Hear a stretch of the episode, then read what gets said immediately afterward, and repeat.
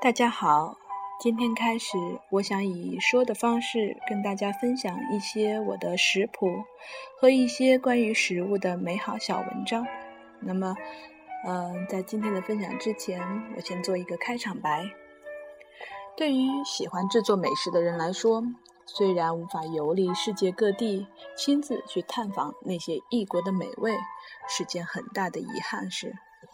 但是很感激媒体的发达，各国食客的美食书籍，因为这些美好的文字传递，让我的美食天地有了无限的延伸。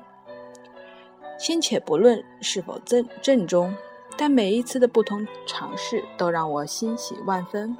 哦，原来是这样的味道，感觉像儿时探访密道，就是那种防空洞。那样充满了好奇和兴奋。现在多了母亲的身份，更添加了份责任感，为小朋友做不同的美味，成为其中的动力，从而还能避免挑食的坏毛病。不过，我想额外说明一点是，嗯，在初为人母的时候，尤其是在怀小朋友的时候。我基本没有什么不好的反应，不挑食，胃口也不错，主要是以五谷杂粮、新鲜的食蔬水果、坚果为主。我觉得这些也为日后小朋友的健康成长打下了坚实良好的基础。自从娃娃可以和我们一起吃饭后，我就开始每天做不同的早餐，现在已经坚持快两年多了。回看一下，哦，真的有点。佩服自己，因为一个可爱的小生命让我改变这么多。从此和懒觉 say goodbye 喽。从一开始的尝试变成了坚持，再到最后成为一种生活习惯，让每一天都从不重样的早餐开始，感受着生活中的小幸福。嗯，看美食书籍是我一直以来喜欢的一个小兴趣，比如吉本巴娜娜的《食记百味》，小川系的《蜗牛食堂》，还有庄祖仪的《其实大家都想做菜》等等。嗯，很多好书我就不一一列举，在日后的日子里和大家一起分享。突然，嗯，在这个时候也有种想记录的冲动。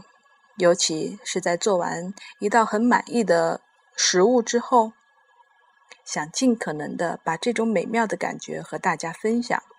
独乐乐不如众乐乐。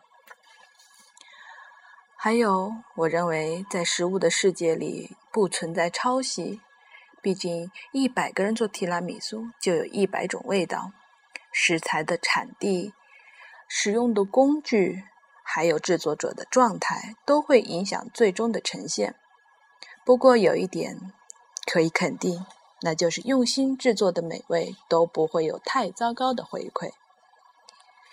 今天跟大家分享的是一款昨天做的苏芙蕾的奶酪蛋糕。嗯，这款蛋糕对我来说是很早以前的一个故事。因为对食物的一份热爱和执着，首先你要和它结缘，才能延续这份感情。所谓的缘分，不是要惊天动地、一见钟情，而是在转身后闭眼间有了那份迟迟忘不掉的念想。我想，这对事、对物、对人，皆可如此。最早接触“苏芙蕾”这个单词时，觉得很神秘而陌生。因为十二年前在异国他乡的时候，还自己还是个穷学生，那个时候可舍不得往甜品上砸钱，但是经常会在杂志和书上看到他的身影，细腻、绵柔，模样可爱之极，想象着咬下去的感觉肯定很棒。到了后来自己开始接触烘焙时，才慢慢揭开它神秘的面纱。果然不负众望，尤其是在冷藏之后，挖上一勺放在嘴里，嗯，不需要咀嚼，因为它口感细腻，自己在味蕾上慢慢的消融，唇齿留香，美妙极了。再配上一杯手冲咖啡，做早餐或下午茶皆可。因为自己不是专业出身，没有在技术上十分严苛自己，所以差不多形式就已经觉得很满足了。这一点你们可不要学我哟。这也可能是性格使然。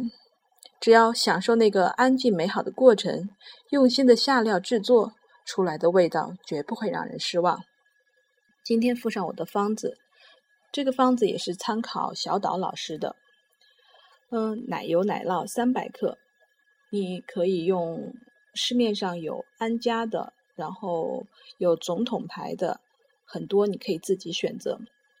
黄油四十五到五十克，蛋黄四个中等鸡蛋的黄。呃，在这里我建议大家不要用土鸡蛋，就用正常的白皮蛋就可以。呃，细砂糖二十克，玉米淀粉十五克，牛奶一百五十克，蛋白就是刚刚四个鸡蛋的白，细砂糖五十五克。先将奶油奶酪隔水融化，和融化好的黄油搅拌打发均匀，另取一个盆放。蛋黄和二十克的细砂糖搅拌均匀后，塞入一百五，塞入十五克的玉米淀粉，sorry，然后搅拌均匀。嗯，把搅拌好的蛋黄和奶油奶酪混合好。嗯，这个时候就是奶酪糊。另外，另取一个盆，一个一个小容器煮。